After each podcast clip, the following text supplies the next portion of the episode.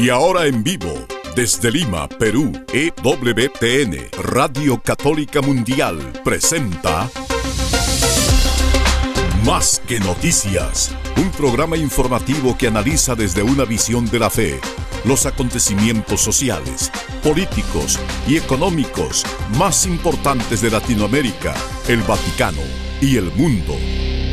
Más que noticias, respuestas a las interrogantes de los temas más actuales y la manera correcta de interpretarlos a la luz de la fe. Vidas ejemplares, actualidad del Vaticano, defensa de la vida, apologética, doctrina social de la Iglesia, devociones y mucho más. Esto es Más que Noticias. Comenzamos el programa.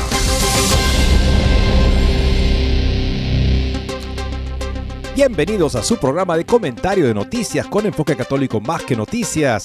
Salimos en vivo desde la redacción central de la Agencia Católica de Información. Así Prensa, parte de la gran familia de EWTN. Gracias por acompañarnos, soy Eddie Rodríguez Moreno. También recién mi saludo amigos, les habla Guillermo Montezuma. Qué bueno que nos encontremos nuevamente con ustedes para compartir nuestra fe, nuestra mirada sobre las noticias que ocurren en el mundo y tratar de iluminarnos con el testimonio de los santos, de la iglesia, de la sabiduría, como este documento que alguna vez le mencioné la semana pasada, de la Diagé, la doctrina de los doce apóstoles, que nos mostraba que habían dos caminos en la vida, uno de la vida y otro de la muerte, pero una gran diferencia y nosotros tenemos que optar por ese camino de la vida porque es lo más sensato, pero también es lo más lleno de dicha, una dicha que comienza aquí. Y este documento de la Didaje, la doctrina de los apóstoles, tiene un montón de pistas que ya de los inicios del cristianismo se enseñaba. Hijo mío, huye de todo mal y de cuanto se asemeja al mal. No seas iracundo, porque la ira conduce al asesinato, ni envidioso, ni disputador, ni acalorado, pues de todas estas cosas se engendran muertes. Y así una lista de documentos, de pistas que nos da para que podamos asumir nuestro compromiso cristiano, tratar de mirar esto que ocurre en el mundo con una mirada de misericordia, pero claramente con una disposición a alejarnos y a denunciar aquello que está mal, como esta nota que vamos a compartirles sobre un nuevo secuestro, violación y conversión forzada que ocurre en el Islam, en donde en un país que siempre hace noticia y de verdad lamentablemente bastante negativa, es el Pakistán, donde una joven cristiana adolescente ha sufrido esto, siguen sufriendo mujeres en esa nación.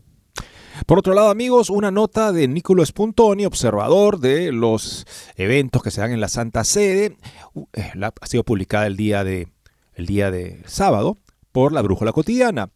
El enigma del sínodo, la Daria, ex prefecto del Dicasterio para la Doctrina de la Fe, avisa que no va a participar en el sínodo y no da ninguna razón para su retiro, lo cual por supuesto alimenta suspicacias de todo tipo, porque hasta hace poco él era el encargado de velar por la doctrina.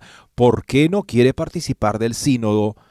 Bueno, ha habido un caso con respecto justamente a una declaración sobre el caso Rupnik, sobre el cual él buscó justamente esclarecer las responsabilidades presuntas de este ex jesuita con respecto a las mujeres religiosas que dependían de él y que habrían sido en repetidas ocasiones, habrían sufrido abuso sexual de su parte, es lo que ellas denuncian. El juicio todavía no está en marcha como para que se pueda determinar las responsabilidades, pero en fin, es acusado de eso. La al parecer está convencido de que se está manejando mal al tratar de alguna manera de presentar el caso de Rupnik o el caso del centro que él dirigió como algo, en fin, bueno y como se dijo en una declaración reciente, ¿no? Que podría haber sido eso, pero me parece extraño porque la sinodalidad es una cosa muy al margen de eso, ¿correcto? Por lo tanto, que se haya retirado del proceso sinodal eso ciertamente da mucho que pensar. Una interesante nota para acercarnos más a lo que está pronto por convocarse justamente la Asamblea del Sínodo Ordinario sobre la Sinodalidad. Amigos, amor es amor, dejémosle, seamosle, seamos tolerantes. Eh, ¿Por qué hacerse tanto lío con el problema de la agenda LGTB? Eh, uno debe de tener una actitud cristiana, de apertura, de darle cabida para que puedan ellos participar en la vida de la iglesia, incluso siendo personas de autoridad y teniendo opinión, eh, tenemos que tener una actitud de apertura, pues alguien piensa todo lo contrario y es una persona que no es católica, que es un doctor en psicología clínica, un intelectual, una persona de una inmensa cultura y que tiene pues bastantes aportes al mundo desde la ciencia y también desde el sentido común. Es canadiense, es Jordan Peterson, que dice algo, amigos, que verdad nos va a sorprender. La agenda LGTB busca aniquilar a la Iglesia Católica. Vamos a compartirles esta interesantísima nota. También desde Canadá, amigos, les comentábamos sobre la marcha del millón. Bueno, no fueron un millón, pero sí cientos de miles de padres que se dieron cita el pasado miércoles 20 de septiembre en muchas ciudades de Canadá. Algo sin precedentes en Canadá que los padres protesten por un programa mm, de educación impuesto por el gobierno, el que sea, es algo prácticamente inaudito. En esta ocasión, cientos de miles han bajado a las calles de varias ciudades de Canadá. Tenemos la reseña de este histórico evento de la Brújula Cotidiana. Amigos, y una nota también que nos va poner de verdad en alerta a todos. Y es que alguna vez se ha pensado pues que la edad de hielo fue tremenda en lo que es eh, la realidad de tragedia y desaparición de especies e incluso pues eh, simplemente nos quedamos aterrorizados cuando han querido eh, mostrarnos qué ocurrió en aquel entonces, pues fíjense la perspectiva que tiene la presidenta húngara Katalin Novak, que ha dicho los líderes mundiales esta semana que la crisis demográfica derivada de las bajas tasas de natalidad y el envejecimiento es una amenaza mayor para la humanidad que aquello que ocurrió en aquel, en aquel entonces. Peor que el calentamiento global, pues esta situación es tremenda y creo que hubiera sido una interesante eh, temática a tratar eh, para los que se van a reunir el signo de la sinodalidad, pero bueno, les interesa pues más el tema del calentamiento global que esta realidad de prácticamente la desaparición de los seres humanos por la tasa de natalidad que en algunos países es simplemente eh, lo que más predomina. Viejos, niños no existen. Y por otro lado, amigos, este, lamentablemente en Canadá se abrirán en todo el país casas de eutanasia para matar a los pacientes, para facilitar que las personas que están teniendo una situación, en fin, por lo que sea, mm, que según ellos no hace que valga la pena vivir, puedas facilitarles irse a estas casas donde les darán la muerte asistida, se convertirán en verdad fábricas de la muerte para personas que podrían estar con una enfermedad terminal, pero también no, de repente quieran que ya el sentido de su vida no está ahí, por lo tanto quisieran que los ayuden a morir. Terrible noticia de Canadá y todo esto en nombre supuestamente de las libertades de las personas, pero por supuesto las personas mayores con alguna discapacidad se ven lamentablemente arrinconadas en una sociedad que ya no tiene eh, uso para ellas. Pero por otro lado, Delta Hospice, una de las únicas sociedades canadienses de cuidados paliativos, que es justamente como se deben manejar situaciones terminales de vida, con un tipo de manejo médico, farmacológico, psicológico, espiritual, familiar, que le permitan a la persona aprovechar con la mayor lucidez posible esos últimos periodos de su vida. Bueno, esta sociedad se dedica a ello justamente y está esperando, lanza una iniciativa justamente a la vez que se anuncia esta apertura de casas de la muerte por todo Canadá, lanza una iniciativa Ángeles de la Guarda para proteger a las personas enfermas de la amenaza creciente en Canadá de la eutanasia. Con esto y más amigos regresamos después de una breve pausa. No se muevan de EWTN, Radio Católica Mundial. Enseguida regresamos con Más que Noticias.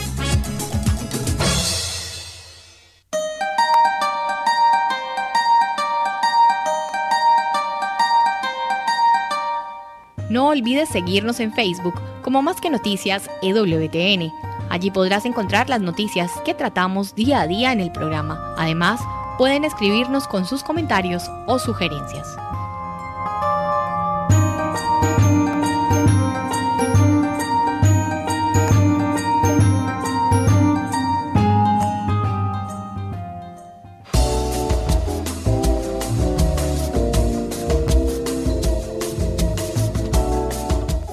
Si quieres estar informado de todas las noticias del acontecer de la iglesia y seguir el día a día del Papa Francisco, entra ya a la página web de Así Prensa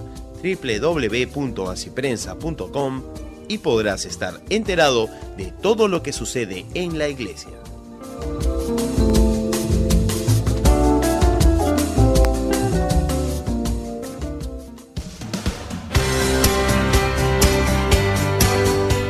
Ya regresamos en EWTN, Radio Católica Mundial, con su programa Más que Noticias.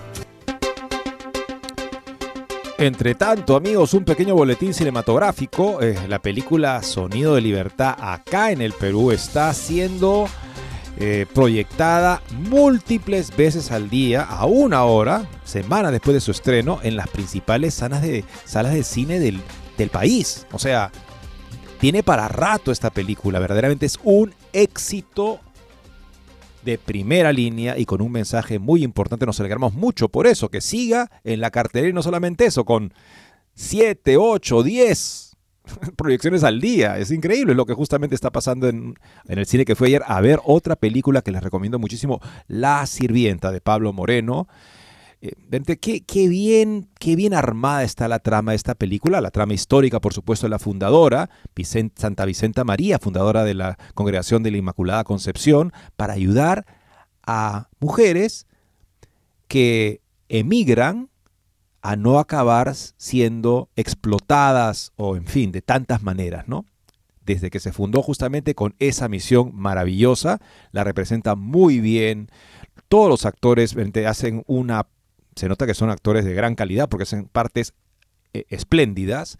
Y hay, una, hay dos tiempos, justamente, la historia de Vicenta María y la historia de un personaje, una mujer emigrante ucraniana, y que se encuentra habiendo sido arrestada por una falsa denuncia con dos mujeres de la calle, prostitutas, en la celda, y ahí comienza un relato sobre la vida de Vicenta María y cómo le ha ayudado a ella en su calidad de migrante. Excelente película, amigos, muy recomendada.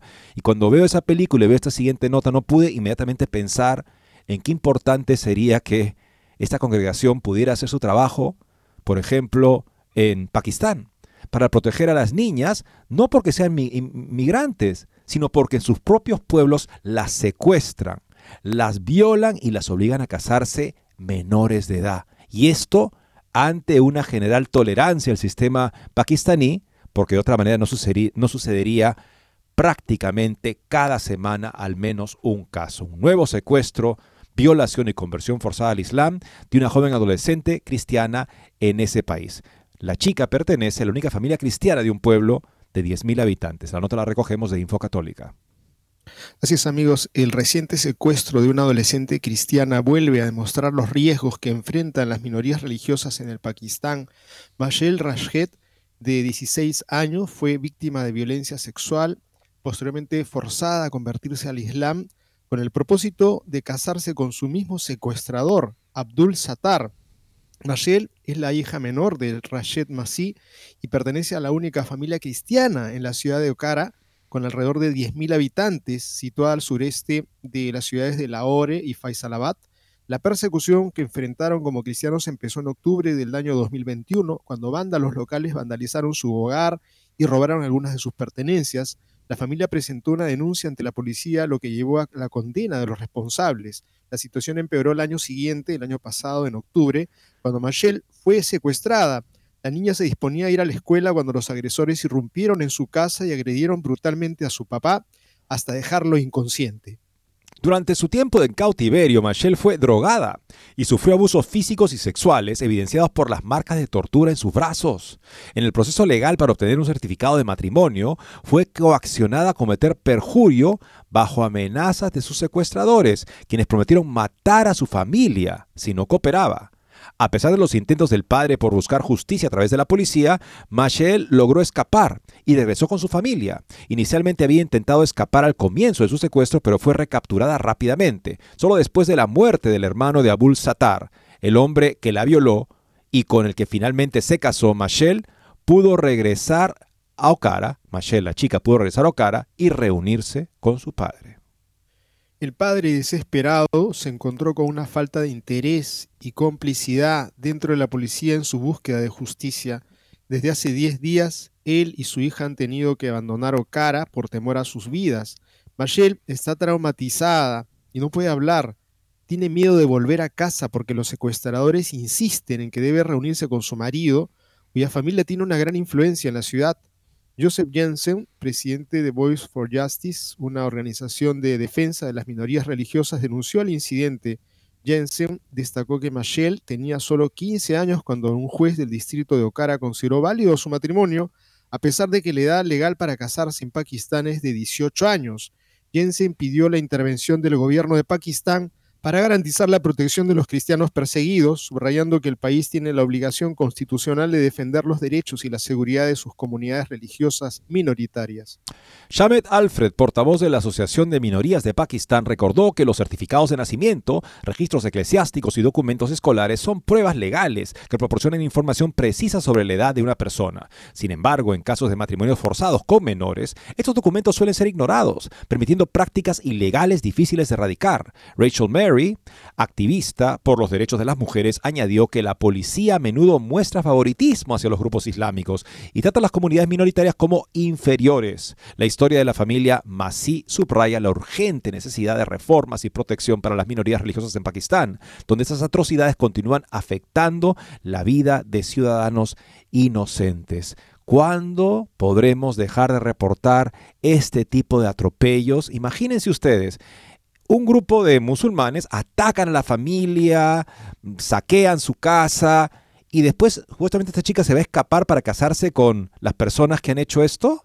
O sea, ¿dónde eso puede ser verosímil? Evidentemente, lo que ella ha reportado y las marcas de la tortura que también han podido ver las autoridades demuestran que ha sido todo una, una, un ataque, un acto de fuerza y además de maldad, porque han drogado a la chica para poder tener acceso a ella sexual, para que finalmente se quede amarrada a un hombre que amenaza con la muerte a su familia. Por supuesto que esto de ninguna manera ha sido algo libre. ¿Y por qué no tomar en consideración, como dice en la nota, estos registros legales? Por ejemplo, el certificado de nacimiento, los documentos escolares. ¿Por qué no tomar eso en consideración? ¿Por qué ignorarlos? Porque evidentemente hay una complicidad de este juez y lamentablemente del sistema del Estado pakistaní en contra de las personas vulnerables, de nuestros hermanos y hermanas católicos que son regularmente atropellados. Eddie, yo creo que a la hora que contemplamos esta realidad no nos queda sino tener una solidaridad total hacia esta joven que ha sido abusada, maltratada, se le han pisoteado sus derechos, los de ella y los de toda su familia y los de tantas mujeres en esta nación que lo único de noticias buenas recibimos, sinceramente, no tenemos nada que recoger, lamentablemente Pakistán es un antimodelo de lo que podría ser la libertad y el respeto por el derecho. Pero también hay otras situaciones que nos dejan bastante con desazón. La película esta Sonidos de Libertad, lo que tú acabas de mencionar también, de esta nueva película, pues nos debe hacer tomar una posición. ¿De qué lado estamos? ¿Estamos del lado de la indiferencia, de la pasividad, de los que simplemente dicen, bueno, tengo otros problemas, miremos a otro lado? No, tenemos que tener una posición valiente de denuncia, de oración, de súplica definitivamente por esas naciones que no tienen para nada el nombre cristiano, pero para las que tienen nombre cristiano, simplemente como esta nota que vamos a compartirles, nos dejan sentimientos de desazón, porque no puede ocurrir en la Iglesia Católica marchas y contramarchas, ocultamiento de la verdad y simplemente dejarnos, como quien dice, en la trampa del outside. Ya nos metieron los goles y simplemente no, no tenemos nada que atinar. No, hay que pensar. Y viene esta nota, amigos, de Nico Spuntoni, de la nueva brújula cotidiana, sobre el enigma del sínodo. La Daria, como hemos mencionado la semana pasada, se va, el que era fuera prefecto del dicastero para de la fe, simplemente se dio de baja y nos quedamos con una gran duda por qué, por qué se va de baja. Aparentemente hay algo ahí entre jesuitas y hay algo ahí entre que de pronto habría se hecho un trabajo malo en lo que ha sido el caso Rupnik. Vamos a ventilar un poco esta nota. También la sorpresa de la llegada de los, de los obispos chinos que estuvieron años pasados, eh, eh, año pasado en, ¿cómo se llama?, un sínodo y de pronto desaparecieron de una manera mágica. No sabemos por qué motivo, pero aparentemente tienen jefes sobre lo que es la organización jerárquica de la Iglesia. Dos nombramientos en homenaje al acuerdo provisional con Pekín y un desmentido sensacional, el del ex prefecto del dicasterio para la doctrina de la fe, en el que muchos ven una reacción a la nota del vicariato en defensa de Rupnik. El álbum Sínodo se enriquece con nuevas pegatinas y pierde otras. En efecto, en las últimas horas se ha oficializado la presencia en Roma de Monseñor Joseph Yang, John Qian y de Monseñor Anthony Yao Shun. La designación por parte del Papa de los dos obispos chinos en la lista de participantes en la Asamblea de octubre es un homenaje al acuerdo provisional con Pekín. El primero, de hecho, fue inclusivo, fue incluso vicepresidente de la Asociación Patriótica Católica, el organismo creado por los comunistas del régimen con un propósito que Benedicto XVI consideraba incompatible con la doctrina católica. Yao Shun, sin embargo, fue el primer obispo ordenado tras la firma del acuerdo provisional. Los dos prelados chinos no pasarán desapercibidos en la decimosexta Asamblea General Ordinaria del Sínodo de los Obispos. Así como no pasó desapercibida la sensacional desmentida del cardenal Luis Francisco Ladaria Ferrer, el hombre que hasta hace poco menos de un mes dirigía el dicasterio para la doctrina en la fe, ha hecho saber que no estará allí. Un desmentido que pesa aún más si se tiene en cuenta que el jesuita español estaba en la lista de participantes por nombramiento pontificio el anuncio lo hizo Monseñor Luis Marín de San Martín, subsecretario de la Secretaría General del Sínodo, durante una reunión de formación sobre la asamblea reservada a los periodistas, pero añadió que desconocía los motivos de la retirada comunicada por la Daria al Papa. La noticia fue lanzada así, sin más explicaciones, como si la no participación del ex prefecto del Dicasterio para la Doctrina y la Fe no fuera relevante, además precisamente en el contexto de un evento dedicado a la comunicación. A pesar de las proclamaciones, el asunto Ladaria aumenta las dudas sobre la transparencia en la gestión de la comunicación del sínodo, que como anunció el propio Papa en el vuelo desde Mongolia, será presidido por una comisión ad hoc encabezada por el prefecto del Dicasterio para la Comunicación, Paolo Ruffini. El jefe del departamento ya ha dejado claro cómo piensa aplicar el mandato que le ha confiado Francisco, anunciando que quiere preservar la confidencialidad a pesar del silencio de la comunicación oficial, la decisión del cardenal español estuvo inevitablemente ligada a la reciente nota del Vicariato de Roma, que absolvió a Marco Rupnik de las acusaciones de abuso, suscitando incluso dudas sobre el trabajo del dicasterio para la doctrina de la fe con el pasaje en el que se habla de procedimientos gravemente anómalos, cuyo examen ha generado también dudas fundadas sobre la propia solicitud de excomunión evidentemente demasiado incluso para el afable profesor de teología dogmática, a quien Francisco llamó en 2017 para reemplazar al crítico cardenal Gerhard Ludwig Müller. Ya jubilado y a punto de cumplir 80 años, Ladario parece haber optado por dar una señal pública de su decepción privada por el desconocimiento que sufre la obra de su dicasterio. Mientras tanto, la credibilidad de la Iglesia en la cuestión de los abusos corre el riesgo de verse arrollada por el muro levantado en defensa de Rupnik. Las presuntas víctimas del artista esloveno expresaron su enfado en una carta en la que el informe final de la visita canónica acusada de ridiculizar su dolor. ¿Cómo puede la Iglesia de nuestro tiempo cumplir mejor su misión mediante un mayor reconocimiento y promoción de la dignidad bautismal de la mujer? Es una de las preguntas del instrumento en laboris del sínodo. ¿Con qué ánimo intentarán los padres sinodales dar sus respuestas si primero se disipan todas las dudas sobre la sospecha de que Rupnik recibió un trato preferencial a pesar de las gravísimas acusaciones formuladas contra él por religiosos y religiosas?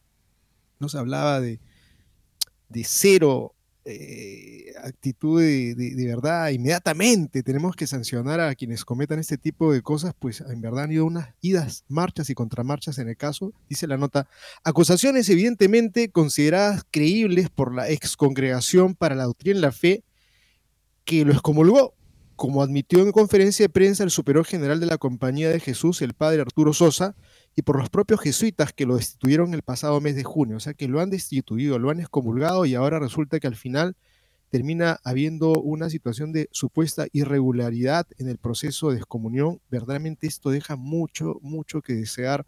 Aquí como quien dice, las cosas no están para nada claras.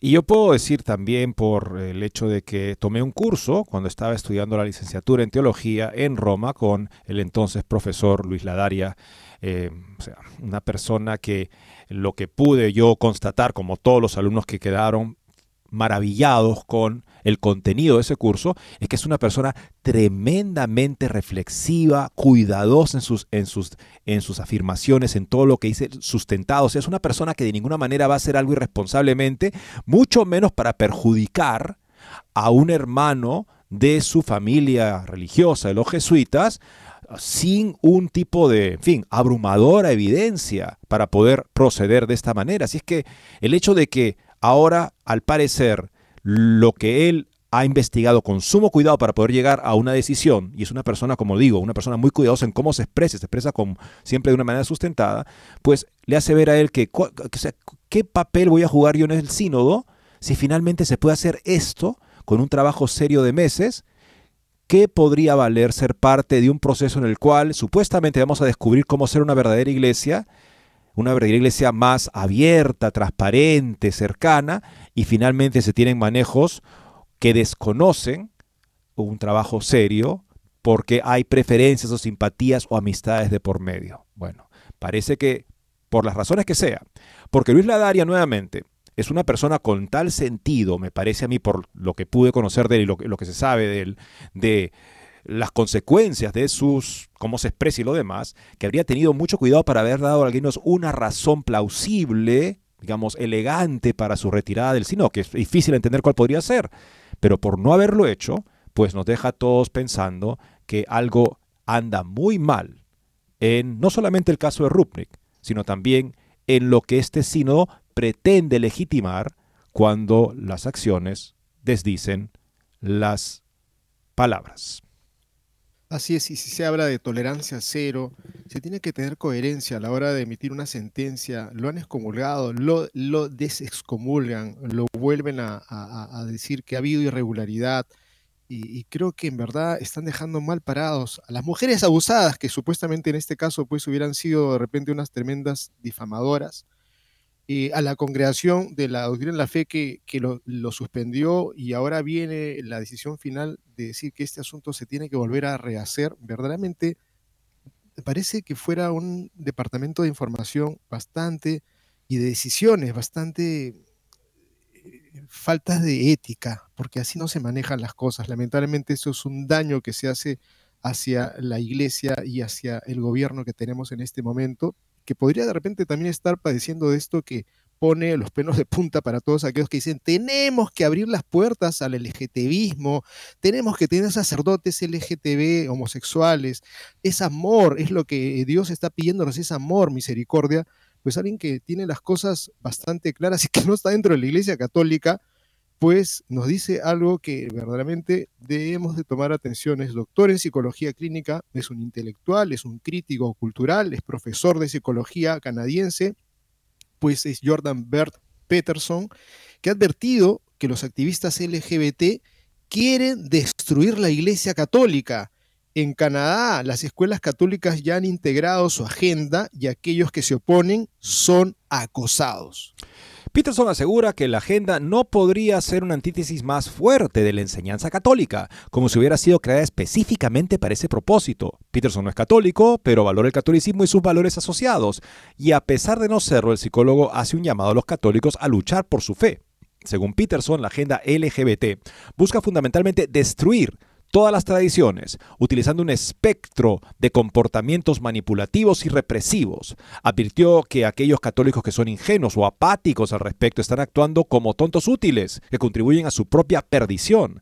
Las palabras contundentes de Peterson fueron provocadas por una declaración de la Asociación de Maestros Católicos de Ontario, quienes abogaban por la agenda LGBT en las escuelas en respuesta a una declaración del primer ministro de Ontario, Doug Ford, que se oponía a la indoctrinación de los estudiantes a través de la agenda LGBT. O sea, tienen aquí un aliado político de la enseñanza católica, dice los alumnos no deben ser indoctrinados en la agenda LGBT, y la Asociación de Maestros Católicos Ontario dice que no, que ellos están a favor de ese indoctrinamiento, con una palabra, por supuesto, eh, eufemística, que haga sonar que todo está muy bien, que no pasa nada, que qué le pasa a este primer ministro, por qué se opone a los derechos de los niños LGBT. O sea, ya hay una mentalidad tan ideologizada en este caso, y pensar que si es que nosotros queremos ayudar a las personas que experimentan confusión de género, que experimentan tendencia homosexual, pues deberíamos acercarnos con la verdad para ayudarlos a superar esa confusión y no con una ideología que los condena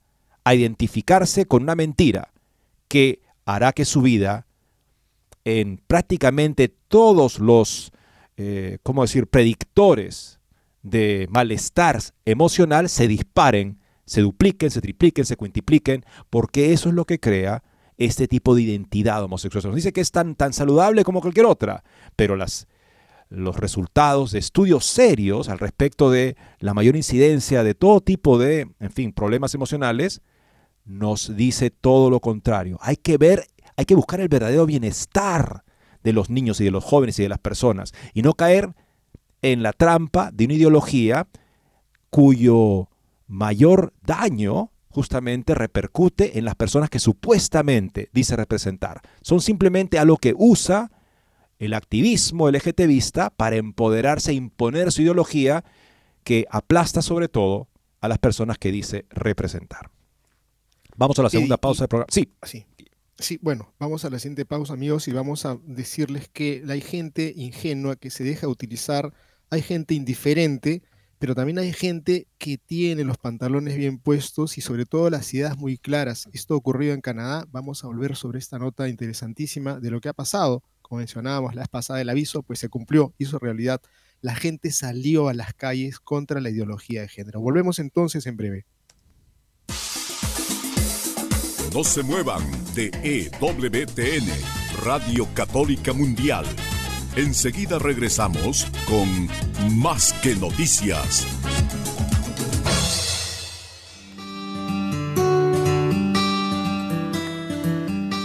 En la página web de EWTN podrás encontrar los programas de EWTN Radio y Televisión.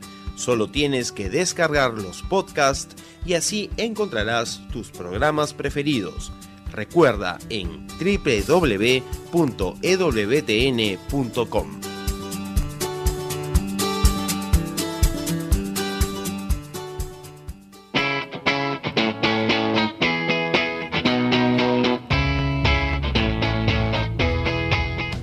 Te invitamos a que visites la página web de Asiprensa, www.asiprensa.com, donde encontrarás todas las noticias y actualidad de la Iglesia en el mundo. No lo olvides, www.asiprensa.com.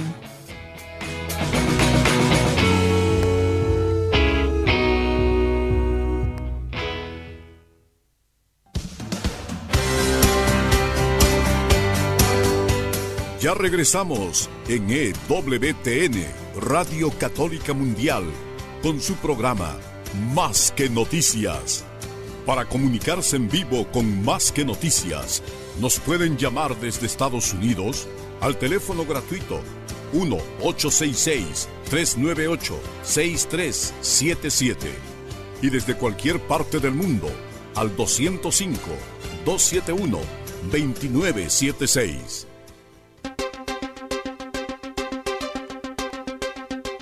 Al respecto a esta siguiente noticia, veía un artículo en el que hablaba de por qué la mayoría de los obispos no son claros con respecto a esa ideología que agrede a las criaturas, o si en algún momento se manifiestan al respecto, no es que tomen las cartas en el asunto para establecer normas claras, algunos sí lo hacen, pero justamente brillan ante la pasividad y el silencio de la mayoría. ¿Por qué es que no hacen causa común la mayoría de los obispos con padres de familia que finalmente están diciendo, basta ya de ideologizar a nuestros niños. La Iglesia Católica tendría que estar ahí en primera línea, no oportunistamente, sino porque, en efecto, si se habla de trabajar con todas las personas con las que tenemos algo en común, esto que es la patria potestad, que es la inocencia de los niños, es lo más grande que podemos tener en común humanamente hablando con cualquier grupo que comparta o no nuestra fe católica. Habría que hacer causa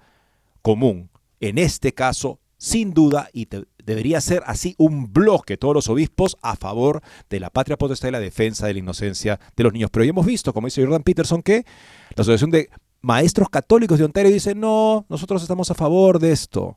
Bueno, seguramente esa asociación también le habrá disgustado que cientos de miles de padres de familia bajen a las calles en Canadá. Esto es algo sin precedentes para una sociedad acostumbrada a ser tan conformista con lo que decía el gobierno. En eso los canadienses son, creo que, únicos en el mundo.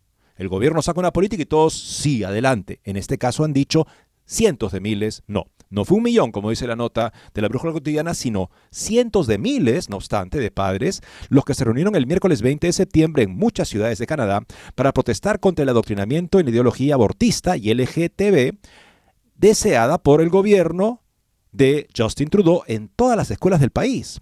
Estamos ante un movimiento de padres de todos los orígenes y creencias, en el que los musulmanes son protagonistas, que exige el respeto de la libertad educativa y de los derechos humanos reconocidos a los padres por todas las convenciones y cartas de derechos canadienses e internacionales, y que el gobierno de Justin Trudeau está violando descaradamente. La pregunta que se hacía justamente este autor sobre la pasividad de los obispos es por qué tienen que asumir el liderazgo acá los musulmanes o otras religiones. Bueno, ya, si lo asumen, enhorabuena, respaldémoslos, pero no. Una extraña ausencia de parte de muchos obispos que no quieren complicarse con un tema que tiene que ver con los más elementales derechos humanos que la Iglesia dice defender. El sheikh, padre y líder de la comunidad islámica, fue el impulsor de la iniciativa en Ottawa donde estuvieron presentes más de 10.000 personas y en la que junto a numerosos líderes religiosos evangélicos, padres y educadores cristianos aseguró que el Million Person March, una manifestación de un millón de personas, no será un acontecimiento único, sino el inicio de un movimiento nacional coordinado también a través del sitio web Hands of Our Kids. La marcha del millón de personas, o Million March for Children, también provocó una contraprotesta organizada en parte por los sindicatos del sector público de Ontario en parte por grupos de presión y movimientos LGBTI y transgénero, en media apoyados por el gobierno federal. La de Ottawa, como se anticipó, fue solo una de las decenas y decenas de manifestaciones que se celebraron en todo el Canadá el 20 de septiembre para demostrar la oposición y el enfado de los padres, porque en la mayoría de las provincias del país no solo las personas LGBT y la doctrina de los derechos reproductivos se impone a los niños, pero los menores de 16 años también pueden decidir cambiar el género sexual y los pronombres, sin el permiso de la escuela o incluso la información de los padres, una imposición doctrinal plenamente comunista, aplicada con métodos autoritarios soviéticos. Los presentes en varias manifestaciones en todo el país corearon el lema, dejen en paz a nuestros niños, desafiando los programas escolares propuestos por el gobierno de Justin Trudeau. Los opositores a este nuevo movimiento popular canadiense, profundamente interreligioso y convencido defensor de la libertad y de la paternidad, califican a los manifestantes de simplistas y arrogantes, acusándolos de ser extremistas de derecha que quieren dañar a los jóvenes LGBTQ. El primer ministro canadiense Justin Trudeau condenó las marchas y escribió en su cuenta de Twitter: La transfobia, la homofobia y la bifobia no tienen lugar en este país. Condenamos enérgicamente este odio y sus manifestaciones y nos mantenemos unidos en apoyo a los canadienses 2 SLGBTQI en todo el país. Unido, ustedes son valiosos y apreciados, escribió Trudeau.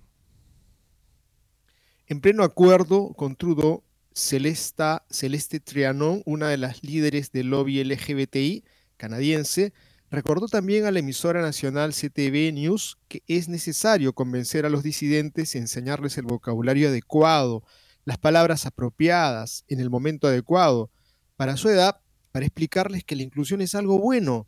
Tenemos que asegurarnos de que sus compañeros trans y queer se sientan bienvenidos en la escuela, afirmó Trianon. En realidad, mientras en Ottawa la policía detuvo a cinco manifestantes que protestaban en defensa de los derechos de los niños y de los padres, en Vancouver las bandas de matones de LGTBI organizado y hoy en coordinación con varias federaciones laborales provocaron a los padres pacíficos y buscaron repetidamente el conflicto para perturbar la manifestación autorizada. El desafío del, adoctrinamiento y la manipulación de los niños y a la privación de los derechos de los padres, además de la limitación de las libertades de los ciudadanos, también fue asumido en los meses de verano por varios gobernadores y mayorías parlamentarias conservadoras en varias provincias canadienses, empezando por Ontario, New Brunswick y Saskatchewan, que también prohibieron a Planned Parenthood en las escuelas y que introdujeron apresuradamente regulaciones a favor de la información y el consentimiento obligatorio de los padres antes de la educación sexual, educación sobre aborto y temas LGBTI que lleguen a sus niños. Las primeras protestas estallaron el 15 de julio, cuando padres musulmanes de alumnos de escuelas de la ciudad de Mississauga, Ontario, decidieron protestar públicamente contra la ideología de género impuesta por el gobierno canadiense a sus hijos y alumnos de, las escuelas de la localidad. Luego, el 17 de julio en Calgary, Alberta, decenas de padres cristianos y musulmanes habían salido a las calles para proteger juntos a sus hijos del adoctrinamiento y la abolición de la patria potestad que se imponía efectivamente en las escuelas. Canadá se ha transformado bajo el gobierno de 10 años de Justin Trudeau de un país liberal y tolerante en un país tiránico y discriminatorio hacia los ciudadanos comunes y los padres que no pueden resignarse a ver a sus hijos devorados por las locas doctrinas abortistas y LGBTI. Aquí hemos reportado el caso de un padre de familia que perdió la patria potestad por oponerse a la transición de su hijo. Y tal es así que él no aceptaba este tipo de dictámenes y por lo tanto finalmente fue encarcelado por oponerse a la transición de género de su hijo que su esposa, de la que estaba separado, apoyaba. Y dijo, bueno, estoy en la cárcel porque al menos mi hijo sabrá que hice todo lo que pude para salvarlo de esta locura. Eso es Canadá en el año 2023 tras 10 años del gobierno de Justin Trudeau. Amigos, y la nota termina con esto. Mientras tanto, el líder conservador Pierre Polièvre sigue ganando terreno en las encuestas, según una nueva encuesta de Ipsos realizada en exclusiva para el periódico canadiense Global News.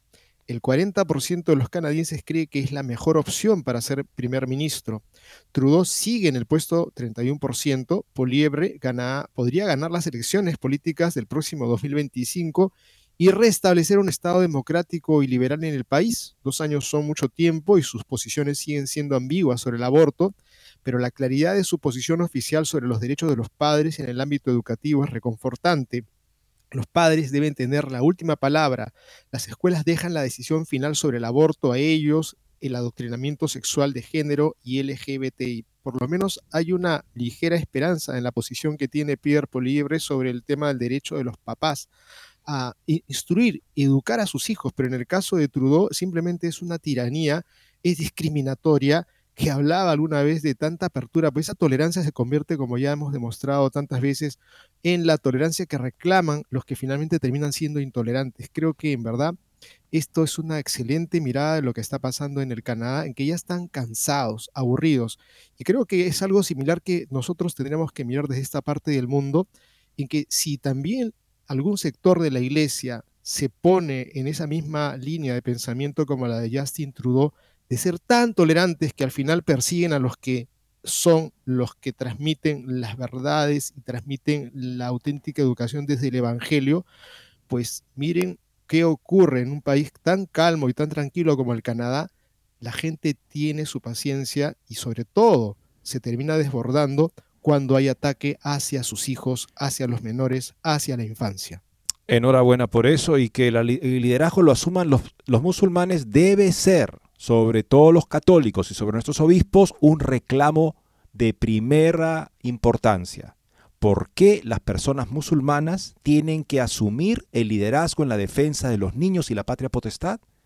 Y si lo hacen, bendito sea Dios, sumémonos y no nos mantengamos en una extraña neutralidad que parece darle la razón a los que están atacando desde el gobierno a nuestros hijos. Y ahora veamos una interesante nota sobre los discursos que ha habido recientemente en la ONU, la sesión plenaria. También se expresó aquí la presidenta húngara, y ha dicho algo que fue recibido por una gran cantidad de los presidentes presentes con aplausos y vítores. La edad de hielo demográfica, dice ella, es peor que el calentamiento global. La presidenta húngara Kathleen Novak dijo a los líderes mundiales esta semana, la semana pasada, que la crisis demográfica derivada de las bajas tasas de natalidad y el envejecimiento es una amenaza mayor para la humanidad que el clima. Novak se unió a los jefes de Estado en su discurso de apertura para la 78 Asamblea General de la ONU. Advirtió, una gran parte del mundo se enfrenta, además de la guerra, a una dificultad que lo oprime desde dentro. En Europa y en algunos de sus países, el invierno demográfico se ha convertido en una edad de hielo. Si no se aborda esta cuestión, tendrá un impacto inconmensurable en nuestras economías, sociedades y seguridad en el futuro cercano. Novak elogió al director ejecutivo de Tesla, SpaceLink y Twitter eh, X ahora, Elon Musk, por proponer que el declive demográfico es una amenaza mayor para la humanidad que la crisis climática. Esto creo que habría que repartírselo a varias personas dentro de la iglesia, ¿no? preocupadas más en el clima que en la humanidad. Se presta poca atención al cambio real y reversible en el mundo, afirmó. Si no hay hijos, no hay futuro. ¿De qué sirve cuidar la tierra si no tenemos hijos y nietos a quienes heredársela? Si la falta de hijos se generaliza, si nacen menos niños que los que fallecen en nuestros países, nuestro amado mundo, que creemos que está asegurado, quedará destrozado, afirmó. Nova que elogió el trabajo de su gobierno para promover las familias numerosas como el primero de, de su tipo en el mundo, incluido un alivio fiscal para las familias numerosas, así como incentivos financieros para que las parejas tengan más hijos. Nosotros los húngaros vemos la solución a la crisis demográfica en el fortalecimiento y el apoyo a las familias. Nuestro objetivo es tener una vida familiar plena y feliz y tener todos los hijos que las parejas jóvenes quieran, explicó. Novak también apuntó a los críticos de las políticas por familia de su país. En el sistema europeo somos nosotros los que más gastamos en apoyo familiar. Esto no ha destruido la economía húngara, por el contrario, fortalecer a las familias es positivo en términos económicos, afirmó. Novak se distanció de algunas de las posiciones de los países de Europa Occidental con respecto a la patria potestad. Dijo así, enfatizó, protegemos la libertad de los padres, Creemos firmemente en el derecho a criar a los hijos. No pertenece al Estado, ni a las ONG, ni a los medios de comunicación, ni a la industria del conocimiento, sino a los padres. Novak también afirmó que la protección de la familia tiene un valor cívico positivo para toda la sociedad. Qué refrescante escuchar un discurso así en la ONU, ¿no, Guillermo? Verdaderamente. Total, total. Cualquiera que, sí, Cualquiera que tenga un hijo está dispuesto a luchar en cualquier momento para garantizar que su hijo pueda vivir en paz y libertad. Las familias transmiten sus valores de generación en generación ante cada dificultad, cada trauma histórico, cada desafío, afirmó. Novak citó el trabajo de su propio país para promover la conciencia sobre la crisis demográfica y desarrollar soluciones, incluida la cumbre demográfica de Budapest que concluyó la semana pasada, la quinta cumbre anual de este tipo, la conferencia anual que reúne a demógrafos, personas especialistas en población, Economistas y líderes pro familia de todo el mundo envió un mensaje claro, dijo Novak. Las fuerzas pro familia defienden sus valores e intereses, incluso en un momento en el que las ideologías antifamilia y antiniño están en una ofensiva sin precedentes. De hecho, especialmente entonces, reconocemos que la familia es clave para la seguridad. Una familia fuerte, unida y sana es garantía de seguridad, concluyó Novak, entre fuertes aplausos. Y, ahora miramos esta realidad contrastante y es la realidad que los católicos y lamentablemente incluso hasta autoridades se suman a las propuestas de gobiernos que tienen una clara opción que no tienen nada que ver con esta posición de Novak de defender a la familia, sino preocupadísimos por los pescados y el oso de, anteojos y, el pájaro de dos, de dos cuellos, etcétera, cuando por ese lado pues estamos distraídos y preocupados, pues mira lo que ocurre en un país como es el que acabamos de mencionar, es el Canadá, pues se abrirán en todo Canadá casas de eutanasia que matarán a los pacientes. Un controvertido grupo de eutanasia en Canadá ha anunciado planes para expandir su red de casas de la eutanasia en todo el país, lo que plantea preguntas éticas sobre el acceso y la regulación de esta práctica. Un grupo de eutanasia que creó la primera casa de la eutanasia, y todavía, qué nombre, o sea, en fin, ¿no? Eso es marquetero en Canadá, decir eso es increíble. De Canadá pretende abrir casas, entre comillas, similares, donde la gente pueda ir a poner fin a su vida mediante la eutanasia en todo Canadá. En 2018, dos años después de que la eutanasia y suicidio asistido se legalizaran en Canadá, bajo Dustin Trudeau, un grupo de defensores de la eutanasia creó lo que llamaron una MAID House, Medical Assistance in Dying House. Ese es el programa asistencia médica para morir, MAID se dice en el sistema canadiense, en, la que las personas pueden poner fin a su vida en un entorno no clínico. Según su informe anual, 125 personas, partidarios y pacientes elegibles utilizaron su casa de la eutanasia. Sin embargo, cinco años después de su creación, no han podido encontrar un lugar permanente en el que administrar la eutanasia. El grupo tiene planes para tener estas casas de eutanasia por todo Canadá. aunque de momento solo operan desde un local temporal en Toronto. Aunque esta iniciativa se financia mediante donaciones, otros lugares han intentado obtener beneficios económicos de las personas que deseen poner fin a su propia vida. A principios de este año, una funeraria del Canadá lanzó un servicio de eutanasia personalizada, entre comillas, a partir de 700 dólares, que incluye la opción de ver una película o beber vino mientras se muere. El director de Complex Funerary de Hot Richelieu, Matthew Baker, dijo que el lanzamiento del nuevo servicio era un paso natural para su empresa cuyo objetivo es proporcionar una atención personalizada que satisfaga las necesidades de los clientes. Baker afirmó que la persona que ha tomado la decisión suele estar muy convencida, pero los hijos, los hermanos, otros familiares no están necesariamente de acuerdo. Muchas personas no quieren morir en el hospital o en una residencia, donde el personal no puede ofrecerles una experiencia personalizada de la muerte. ¿Quieres ver una película? ¿Quieres un vaso de vino? Algunas personas quieren estar en grupos de 4 o 5 y hemos tenido grupos de hasta 30 personas, dicen. El diario digital, la Press, se pregunta si es apropiado lucrarse a costa de las personas a las que se aplica la eutanasia y de sus familias. En 2021 se puso fin a 10.064 vidas mediante el suicidio asistido o la eutanasia, lo que supone un aumento de más del 32% respecto al año anterior y representa el 3,3% de todas las muertes en Canadá. Según un último informe sobre asistencia médica para morir de Health, de Health Canada, el 17,3% de las personas también citaron el aislamiento la soledad como razón para querer morir. El 35,7% de los casos, los pacientes creían que eran una carga para la familia, los amigos y los cuidadores. ¿De qué muerte digna se está hablando cuando la persona se siente una carga para la cual sería mejor que dejara de existir para aliviarle la carga a sus seres queridos, o cuando la soledad es la razón. Claro, ¿qué persona acaba quitándose la vida?